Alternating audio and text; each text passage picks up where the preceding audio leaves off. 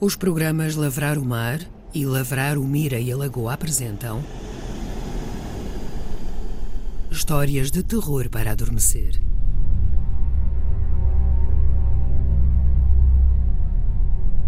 Segunda história: Azémula, Alfândega, Barbatana, Pechisbeck. Texto de Jeanne Waltz. Interpretação de Sónia Barbosa. Encenação de Giacomo Scalisi.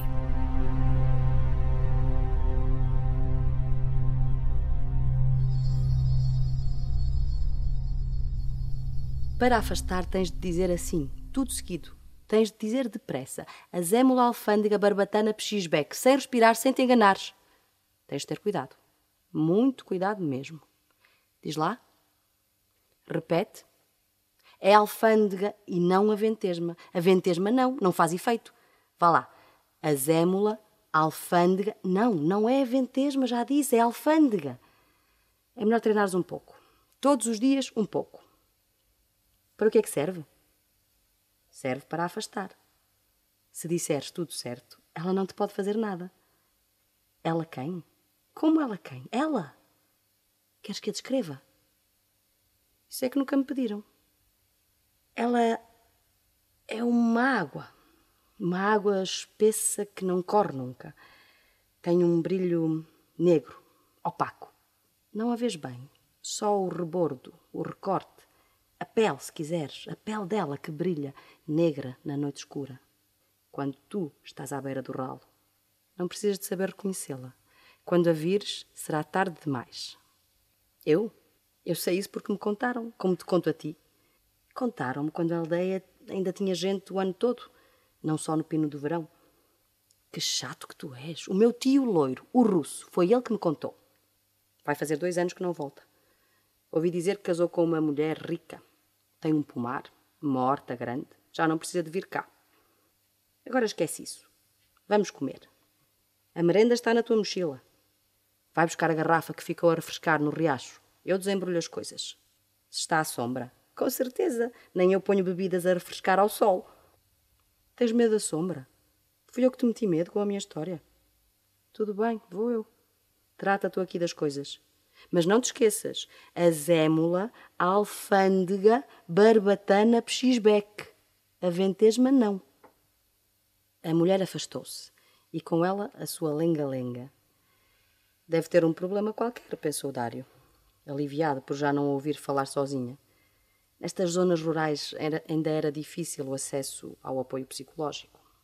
Eram zonas boas para passar férias, e Dário apreciava estes dias fora do tempo, mas para viver, não obrigado.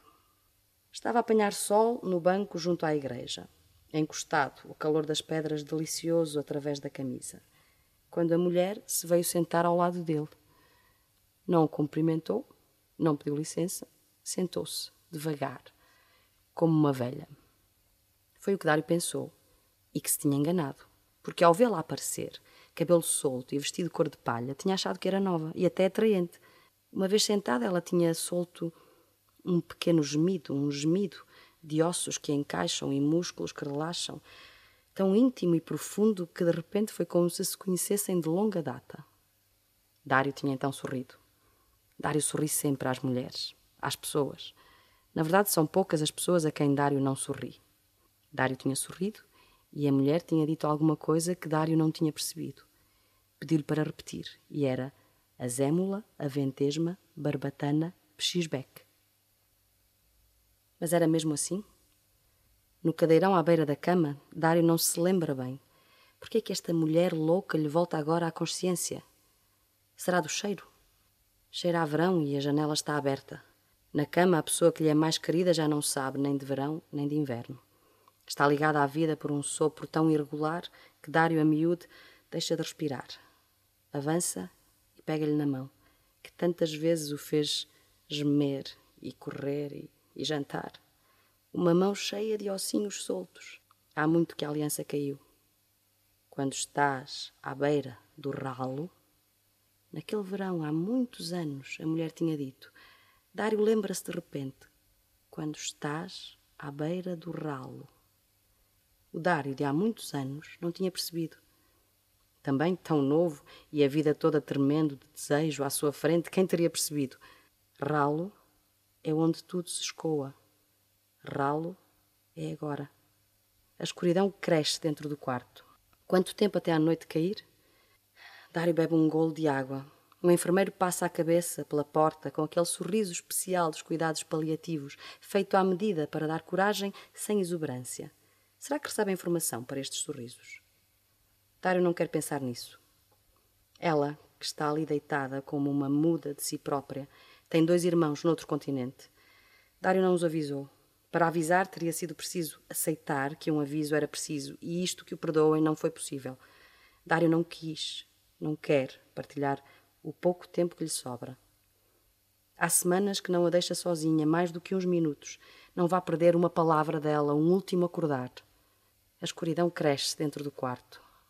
Uma nesga azul ainda vibra no fundo dos fundos, no horizonte. Lá fora o trânsito abranda, pouco a pouco. Espalha-se um silêncio feito dos barulhos de todos os vivos. Dário tenta cantar. Dário não sabe cantar. O que lhe sai da boca é uma cantiga de embalar.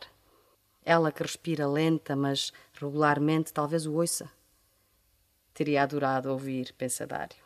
Teriam falado do porquê, do esquecimento e da memória. Ela gozava muito desta incapacidade dele. Toda a gente sabe cantar. Quem não canta não é gente. Dário canta, baixinho, desafinado. Dário canta. Dois morcegos em voos cruzados, em frente à janela. Dário precisa de se mexer. Levanta-se. Na mesa de cabeceira, pega numa moeda para a máquina do café. Espreguiça o corpo, tenso. É tarde, já não há ninguém junto da máquina na pequena sala de convívio. Dário pensa um segundo no eterno problema de conseguir café sem açúcar. Há um estalido que Dário não ouve. Baixinho, como de um berlinde a cair no andar de cima. Dário olha distraído para o líquido espesso que corre para dentro do copo de plástico. Sem pensar, diz em voz alta: Azémula, aventesma, barbatana, pxisbec. Não era isso, não. Mas era o quê? Volta para o quarto a sorver o café. Quente reconfortante. Ela já passou. Ela está morta.